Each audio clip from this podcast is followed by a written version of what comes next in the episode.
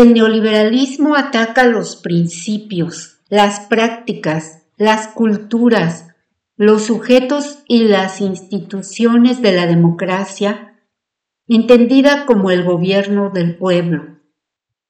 El neoliberalismo también menoscaba las expresiones más radicales de la democracia.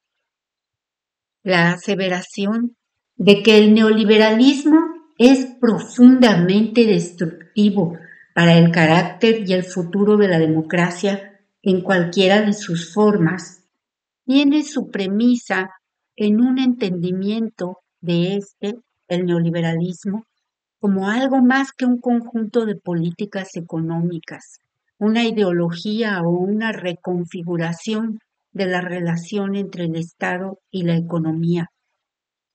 Más bien, como un orden normativo de la razón que a lo largo de tres décadas se convirtió en una racionalidad rectora amplia y profundamente diseminada.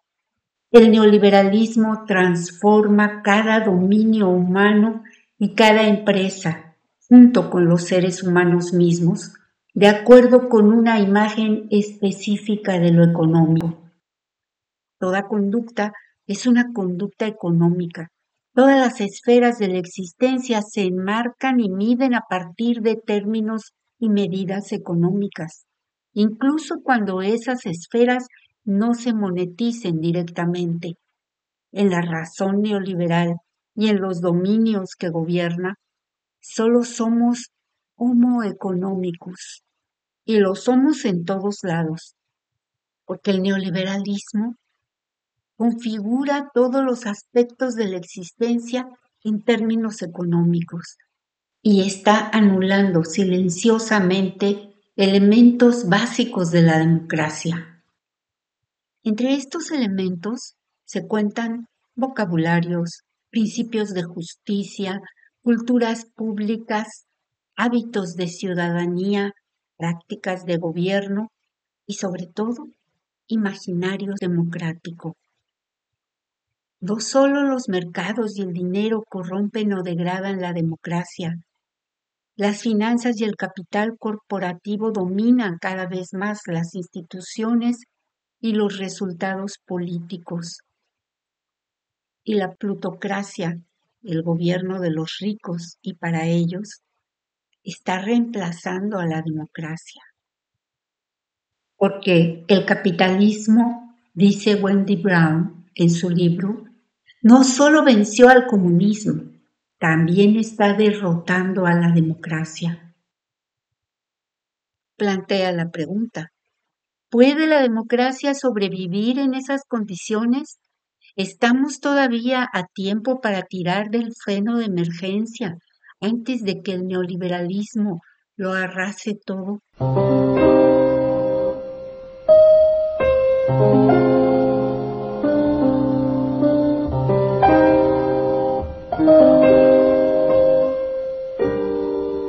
Buenos días, soy Asaf Devi. Estamos en Del Caos al Cosmos y tengo mucho gusto en saludar a todos ustedes. Decía aquí hace un par de años, yo creo, hablé del libro El pueblo sin atributos de Wendy Brown, que justo la semana pasada Epigmenio Ibarra mencionó en su columna de cada miércoles. Decía Wendy Brown, que habla acerca del neoliberalismo, fíjense cómo titula su libro, El pueblo sin atributos, porque hay un antagonismo entre uno y otro, es decir, la democracia y el neoliberalismo son antagónicos, no pueden estar juntos, no subsisten juntos. Y uno siempre querrá, obviamente, el neoliberalismo, el capitalismo salvaje, destruir a la democracia en aras de un grupúsculo que sea el que predomine por encima de los poderes constitucionalmente votados y constituidos a través de la soberanía del pueblo. El neoliberalismo no reconoce al pueblo. Por eso la Corte y los ministros obedecen a esa lógica. Ellos son servidores incondicionales de la derecha. La oposición podrida el régimen autoritario y corrupto. Eso es lo que son esta corte y sus ministros, que obedecen la lógica del capital. Cedillo lo que hizo fue una corte que operaba como una oficina de la presidencia. Y cuando lo hizo en su momento los hipócritas panistas no dijeron pío. Y hoy en efecto la Corte tiene la arrogancia de pasar por encima del presidente de la República.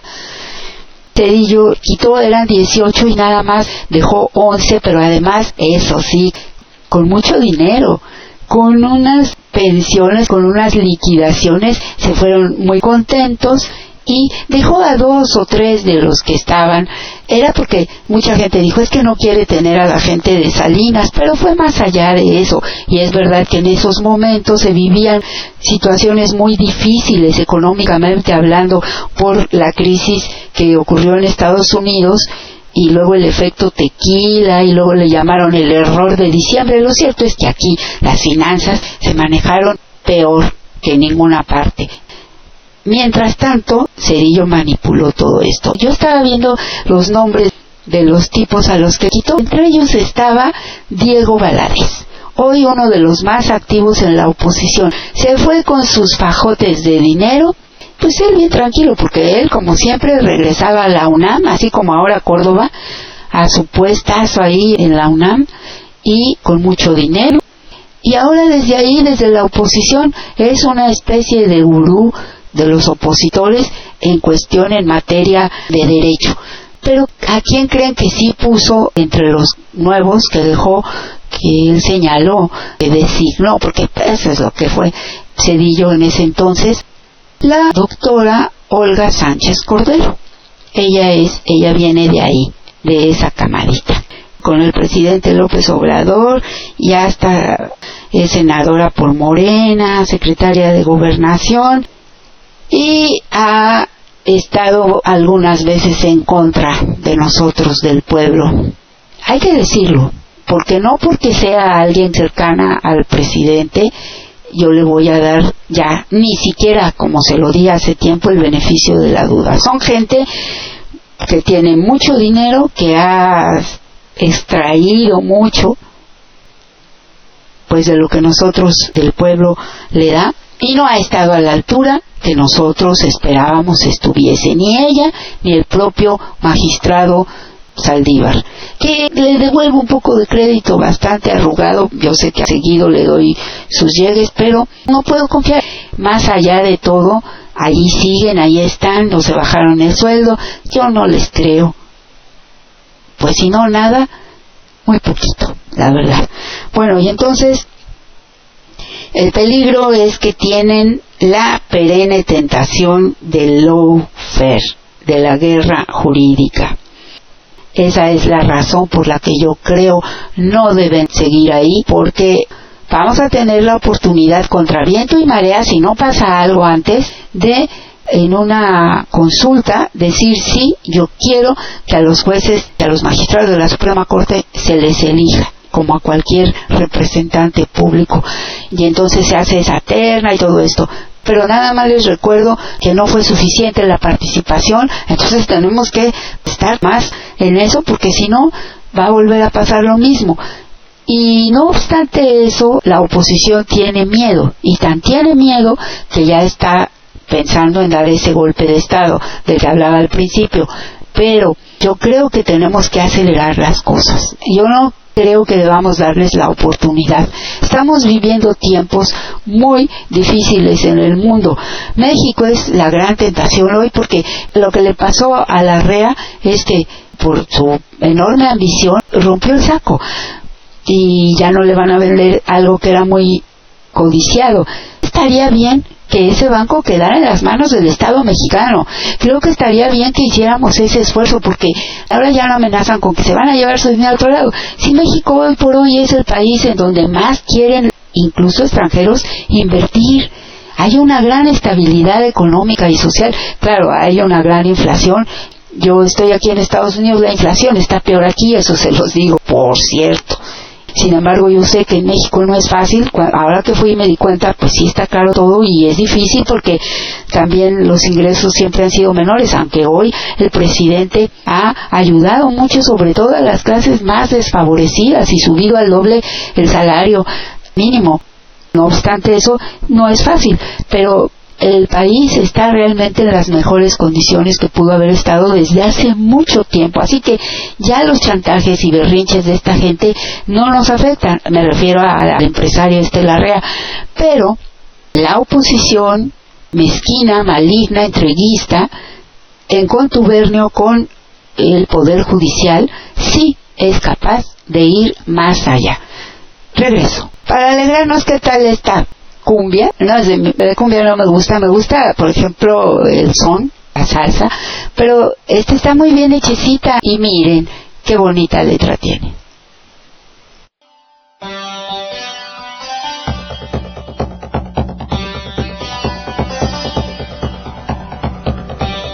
En Del Caos al Cosmos no respondemos a todas las preguntas. Hacemos las preguntas correctas.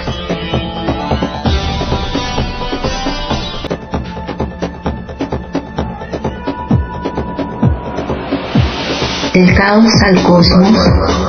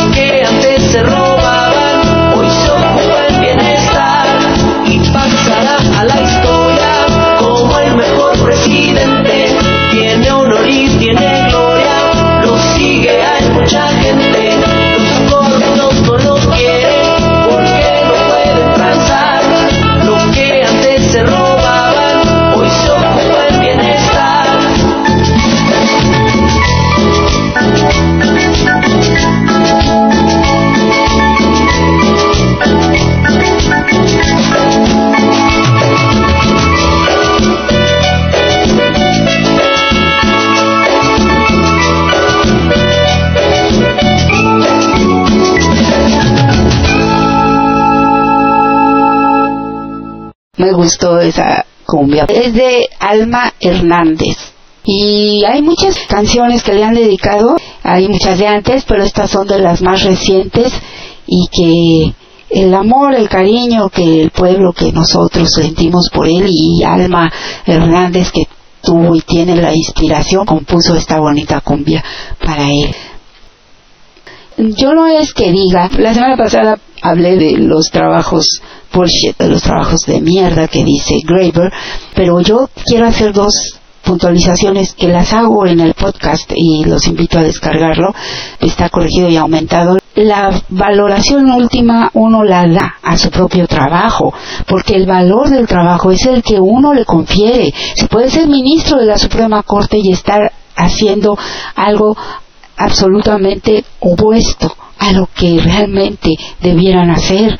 Y puede ser alguien que esté haciendo un trabajo de limpieza que nos es tan necesario para nosotros cuando vamos a algún sitio y que mantiene limpio y que es gente además que hace que uno lo ve con gusto su trabajo, con dignidad, es maravilloso. El punto no es el trabajo en sí, y hay trabajos que se han creado de la nada, que no sirven, que a la gente, pero pues claro, como quieren tenerla ocupada y crear realmente los trabajos, es que es todo un sistema, los trabajos necesarios, los que aportan, porque los seres humanos somos, tenemos cada uno un potencial diferente que desarrollamos cada uno. Por ejemplo, aquí Almita Hernández que hizo esta cumbia tiene esa, esa disposición y eso es bien importante que cada quien atesoremos nuestro propio valor. Por eso les invito a escuchar el podcast porque sí hago ciertas puntualizaciones. Pero decía, no es que también yo vaya aquí a denostar a quien ha hecho el esfuerzo legítimo de tener un doctorado, una maestría o no sé, los estudios que tengan. El hecho es cómo se desempeña en eso. Realmente hasta dónde es ese conocimiento que adquirió le sirve como ha sido capaz de convertirlo en un saber al servicio de algo, de alguien, de los demás. Eso es realmente el punto, porque no se trata de acumular títulos. Y en el caso de los magistrados, ya quedó claro que el ser doctores en derecho no los hace realmente honrar la profesión de jurista no están al servicio ni de la justicia, ni de las personas, ni de la equidad. Entonces, ¿de qué sirve el título realmente? Cuando no está, pero además, a mí no me parece correcto que mi querido presidente López Obrador haya dicho que entre los requisitos para eh, llamar, por ejemplo, él decía una lista de 100, que estuviera también el de que tuviesen un grado más, o sea, doctor o maestro, para poder aspirar a la Suprema Corte. ¿Por qué? Eso no es necesario. Lo que sí es, porque además no lo dice hoy la Constitución, no es un requisito. Lo que sí es necesario y debe de persistir, claro, es lo que antes se llamaba la buena fama, que en realidad es no tener, bueno, para empezar, antecedentes penales, claro, pero aquí va más allá. Aquí la cuestión es, en primer lugar, les quiero decir que ya hubo un momento de la historia de México en que se eligió a los magistrados. Eso fue en el siglo antepasado, en los tiempos de la Reforma. En la Constitución de 1857 incluso eso estaba así estipulado. Después las cosas cambiaron. Ah, ya podemos imaginar el por qué. Pero el punto es que hoy, en nuestra constitución política, no es un impedimento el que solo se sea licenciado. Lo que dice el artículo 95 de la Constitución es gozar de buena reputación, no haber sido condenado por delito que amerite pena corporal de más de un año de prisión, pero si se tratare de robo, fraude, falsificación, abuso de confianza y otro que lastime seriamente la buena fama en el concepto público, inhabilitará para el cargo cualquiera que haya sido la pena.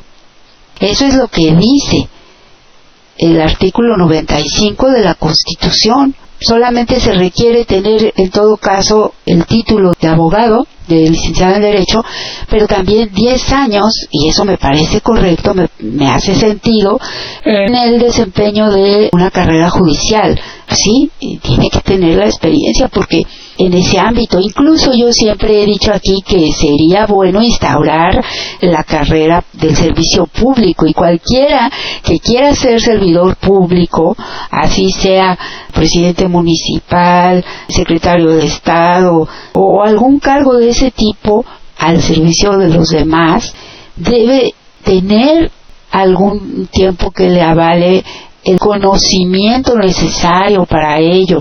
Incluso eso se podría instalar igual en las cámaras de nuestros representantes porque les falla bastante a veces. Claro que una carrera de servicio público también podría ser una parte de lo que un aspirante a la más alta magistratura, en la que sería en la Suprema Corte de Justicia de la Nación, con todos sus atributos éticos jurídicos, entonces sí debían tener ese bagaje cultural y de conocimiento y saber. Allí sí. El artículo 94 de la Constitución dice que la administración, vigilancia y disciplina del Poder Judicial de la Federación, con excepción de la Suprema Corte de Justicia de la Nación, estará a cargo del Consejo de la Judicatura, federal en los términos que conforme a las bases que señala esta Constitución establezcan las leyes. Pero fíjense, exime a la Suprema Corte de Justicia de la Nación. Pero, sin embargo, la Judicatura también revisa la actuación de los magistrados de la Suprema Corte, lo cual es un error garrafal, lo cual es una injusticia. Eso es parte de lo que dice la Constitución y las facultades que la Constitución le otorga a la Suprema Corte de Justicia, por ejemplo, también de investigar hechos que constituyan violaciones de garantías individuales o del voto público o algún otro delito castigado por la ley federal. Pero a eso no se ha dedicado la Suprema Corte realmente. Hoy hemos visto que, por el contrario, ha estado enmendándole la plana a un poder que es representante del pueblo, que es el legislativo. Se ha inmiscuido en asuntos que ni siquiera le competen. ¿Qué castigo, a qué sanción se harían merecedores los magistrados ante esto? Pues no lo hay. ¿Cómo va a haber un vacío legal así? Entonces lo único que queda es la remoción de todos ellos por estar en franca rebeldía ante los otros dos poderes por estar en desacato, no solo a la soberanía popular, sino abiertamente a los otros dos poderes. Eso es lo que yo, incluso como jurista, alegaría. Claro, se tiene que fundamentar bien a través de las leyes, con los argumentos legales, que desde luego los propios magistrados han demostrado no tener pero que nosotros sí tenemos para refutar el modo deshonesto en el que se han venido comportando. Hay un artículo 95 en el que se enuncian seis requisitos para ser magistrado. Generalmente en otras constituciones del mundo también más o menos se maneja esto. Y son por ejemplo, aquí para ser ministro de la Suprema Corte en México, ser ciudadano mexicano por nacimiento en pleno ejercicio de sus derechos políticos y civiles, es decir, que no esté condenado por algún, como lo dije anteriormente. El segundo requisito, tener cuando menos 35 años cumplidos el día de la designación. En una reforma constitucional de 1994 se suprimió el límite que antes se establecía de no tener más de 65 años de edad. Ahora sí, pueden tener más de 65, pero no menos de 35. Y esto tiene una cierta lógica que habla de lo que les decía antes de una trayectoria en el Poder Judicial que permita también tener noción de cómo se han manejado en cuanto a la impartición de justicia a mí me hace sentido, porque creo que es un requisito que no se puede saltar habida cuenta, y esto es mucho más importante que hubieran pasado el tiempo, tres, cinco años o más estudiando para un doctorado. Aquí se trata del ejercicio de la carrera judicial. Y aquí lo que cuenta de la experiencia es la probidad con que se hayan manejado en sus sentencias, el apego al derecho, el apego a la interpretación de la ley, de la ley constitucional, en favor de los más débiles, no de, como lo hacen, de quienes tienen el poder. La fracción tercera establece que se debe poseer el día de la designación con la antigüedad mínima de 10 años, y aquí vuelvo a lo mismo, estos 10 años deben de tener esta carrera judicial que avale este tipo de experiencia en cuanto a el desempeño jurídico. Título profesional de licenciado en Derecho expedido por autoridad o institución legalmente facultada para ello. Y porque antes eh, de la reforma del 94 la antigüedad mínima que se exigía el título de abogado era de 5 años y ahora son 10. Curiosamente, en la Constitución de 1824 nada más se le exigía a quien fuera aspirante estar instruido en la ciencia del derecho a juicio de las legislaturas de los estados y en la Constitución de 1857 a juicio de los electores. O sea, porque los elegían en 1857. Y miren, esto ocurre en algunos otros países, que hay carreras de abogado que se hacen, digamos, en los hechos. No pasan por la universidad, no tienen el título expedido por una universidad, sino por la experiencia que como litigantes ellos adquirieron, lo cual me parece genial, porque realmente esto también puede ser así. En el fondo sí creo, y sobre todo para ser magistrado, que sí es necesario una formación académica como licenciado en Derecho, porque sí hay que desde mi punto de vista, la ética del derecho, el conocer de la filosofía del derecho, que creo que ya ni les dan esa materia, ni sé, el derecho romano, los antecedentes a nuestro derecho civil, teoría del Estado, el derecho constitucional. Sí creo todo eso que son datos históricos, jurídicos, y que forman parte del acervo académico con el que se instruye el aspirante a la abogacía, me parece que sí, que sí debe ser uno de los requisitos. Y hay prueba de todo esto en el debate, en los debates del constituyente de 1857 de los que les he hablado, porque yo me los he leído muchos, es que es, es interesantísimo. Y ahí debatían gente como Francisco Zarco, que en su momento dijo debe acabarse con el monopolio de los sabios con título. O sea, que él pensaba que no era requisito tener un título para todo. Y esto es en parte verdad. Y además, yo no voy a contradecir a un sabio como Francisco Zarco. Sin embargo, en la situación actual, por muchas razones, yo creo que sí sigue siendo vigente por lo menos el título de abogado expedido por institución facultada para ello. La fracción cuarta dice gozar de buena reputación y no haber sido condenado por delito que amerite pena corporal, lo que ya les dije, que ameritará más de un año de prisión, pero que en el caso de robo, fraude, abuso de confianza, falsificación y otro que pues, más que lastime seriamente la buena fama en el concepto público, pues es la ética. Entonces esto lo inhabilita por completo para el cargo no importa que la pena haya sido de un día o que haya pagado multa y se haya salido. En la fracción quinta se lee haber residido en el país durante los dos años anteriores al día de la designación. Esto también hace sentido porque es alguien involucrado con la problemática precisamente del país en el que va a ejercer algo tan sagrado como es la impartición de justicia hasta antes de esa reforma de la que les he venido hablando, el requisito de residencia hablaba de los últimos cinco años salvo en caso de ausencia en el servicio de la República por un tiempo menor de seis meses.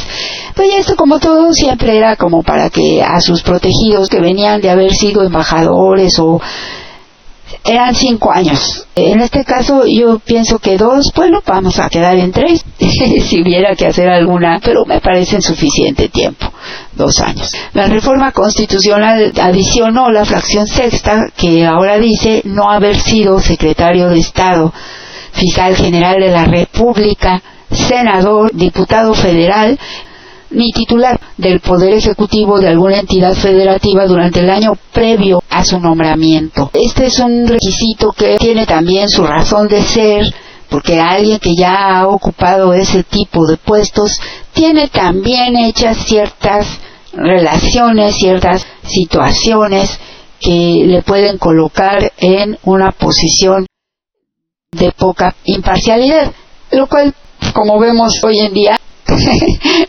no ha sido obstáculo para que estos se comporten de la manera tan sucia en que lo han venido haciendo. Pero bueno, es un requisito que está ahora ahí en la Constitución.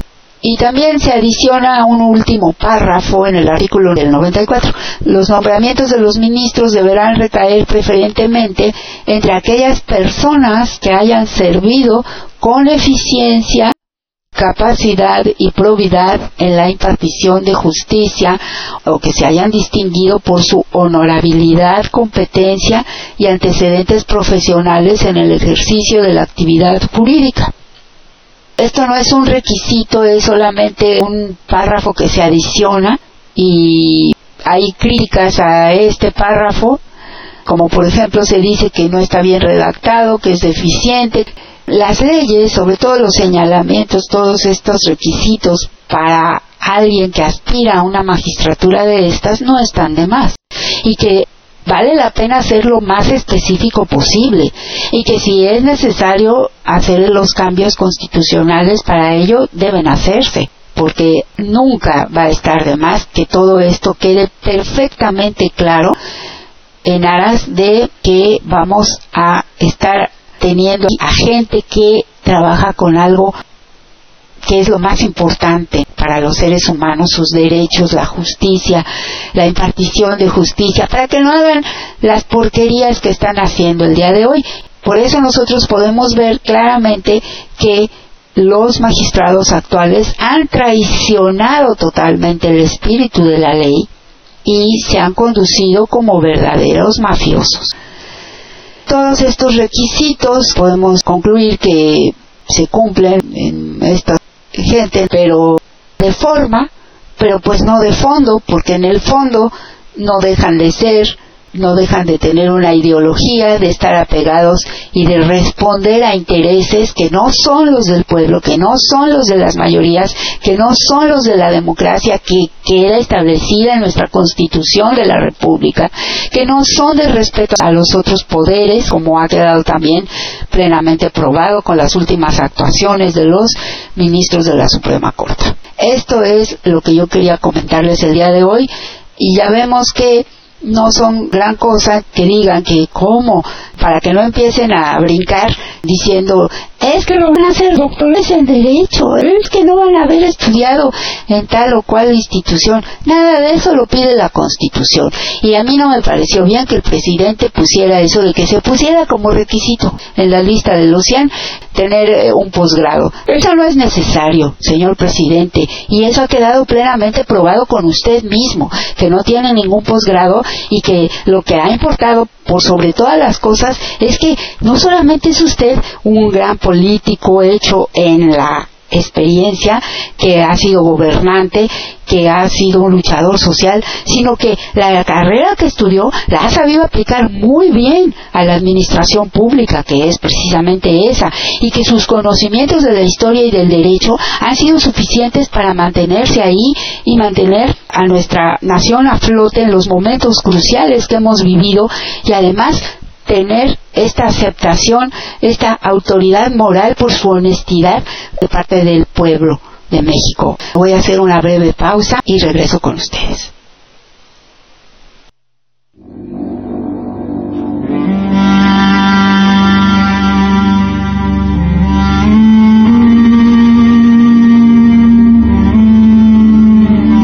Radio AMLO. La izquierda se levanta. Estamos en Del caos, al cosmos con Azarte. el presidente decía que el año que entra, ya había yo mencionado aquí hace semanas a esta persona, eh, el año que entra será el año Felipe Carrillo Puerto. Yo creo que es maravilloso porque es un gran hombre del que poco se sabe. Felipe Carrillo Puerto es un hombre que ha sido un poco olvidado, que fue el primer gobernador socialista que tuvimos, pero más allá de eso, fíjense quién fue Felipe Carrillo Puerto y qué bueno que el año que entra sea el año de Felipe Carrillo Puerto, que nació en 1872 y murió en 1924. Cuando fue gobernador de Yucatán en 1922, pronunció el primer discurso de su mandato en lengua maya. Su gestión como gobernador, desde luego, ya comenzando por esto, fue más que progresista en todos los aspectos. Fíjense cómo en ese tiempo él instituyó los lunes culturales y reconoció los derechos políticos de la mujer. Es decir, era un hombre que le daba importancia a la cultura que sabía lo importante que era la cultura, tenía que ser el pueblo maya, su cultura es reconocida mundialmente. Él instituyó estos lunes culturales, pero además reconoció en aquella época los derechos políticos de la mujer. Y esto habla formidablemente de la clase de persona, de político que fue. Y también era un hombre que amaba profundamente a la gente originaria de ahí y sabía la injusticia de la que habían sido objeto todo el tiempo. Lo más triste de este personaje para nosotros es que murió siendo fusilado en Mérida, Yucatán. Así que por todas estas razones a mí me parece muy importante la figura de este mexicano, de este humanista, en todos los sentidos, en el más verdadero sentido de la palabra. Él fue un líder campesino, un líder obrero, un hombre que fue revolucionario desde siempre, defendió la constitución de 1857, defendió a los indios mayas y a los jornaleros de las haciendas enequeneras, admirador de Zapata, tomó sus ideales agrarios. Fue también un militar ya en 1915, tenía el grado de coronel y fue integrante de la Comisión Agrarista del Zapatismo. Así que es un hombre interesantísimo del cual seguiré hablando, Enrique Carrillo Puerto, gran hombre y personaje de la historia de México. Creo que nosotros debemos de saber, de conocer, porque es este humanismo mexicano, de estos humanistas mexicanos que se ha nutrido nuestra historia y gracias a ellos pudimos llegar a tener una constitución política que se han empeñado los capitalistas salvajes, los neoliberales, los corruptos por destruir que los mismos integrantes de la Suprema Corte de Justicia se han empeñado en destruir, en pisotear, en mal interpretar. Pero no vamos a permitir que esto suceda.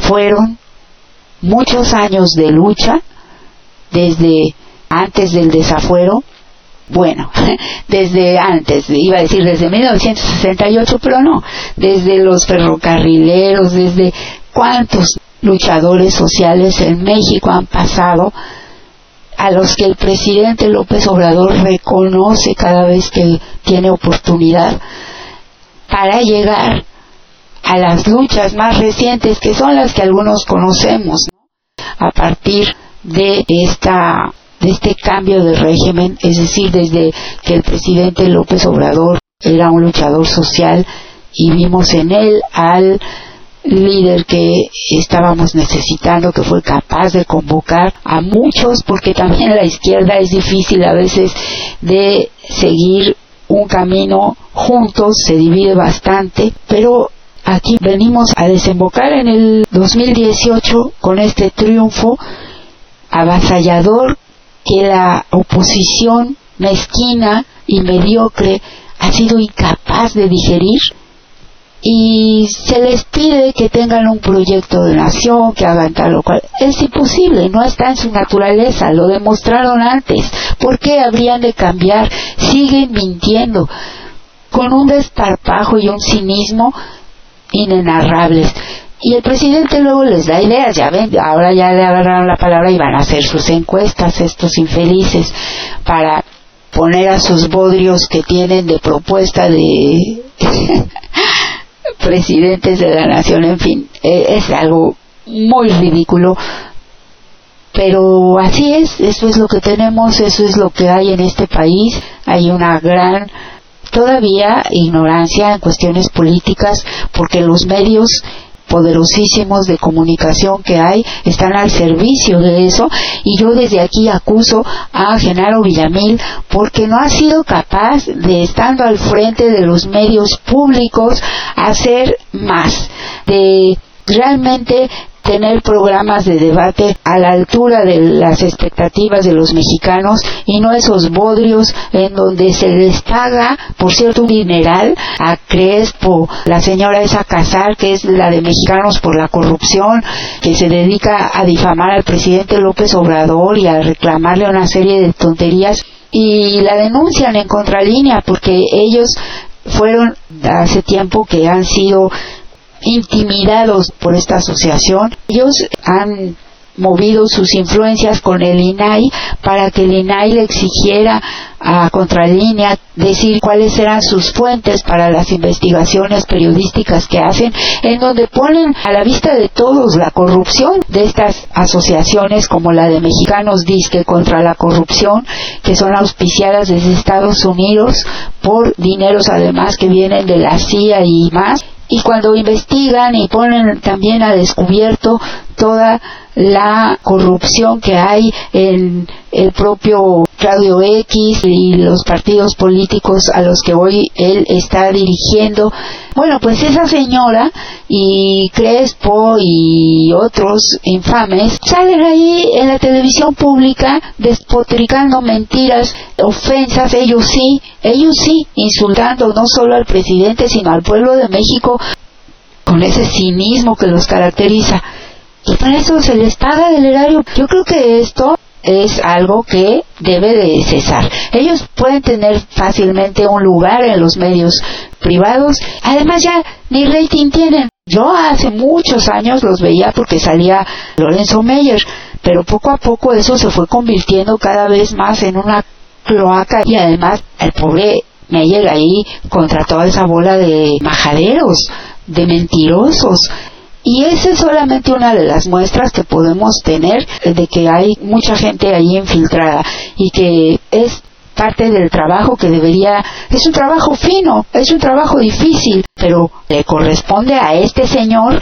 precisamente Genaro Villamil. Yo siempre lo he respetado como periodista, como persona decente, pero me tiene muy molesta su actuación al frente de los medios públicos si quieren que los medios públicos cumplan la función para la cual son, que es difundir la cultura, difundir el debate político de altura, en fin, tener realmente un papel y no tanto enfocados en las puras minorías, que está bien que esos temas se discutan, pero se han enfocado totalmente en eso y han dejado de lado temas fundamentales y me parece que eso también va en detrimento de la credibilidad de quien está al frente de esos medios.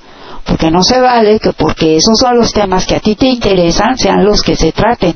Creo que, por supuesto, todas las minorías tienen derecho y además siempre se ha hecho. Siempre han tenido un tiempo en esos canales, la verdad, desde antes. Y ahora, qué bueno, y eso se debe de respetar pero, insisto, hay otros temas que han sido relegados y hay otras cosas que deben estarse discutiendo y no se hace. Y hasta la victoria siempre.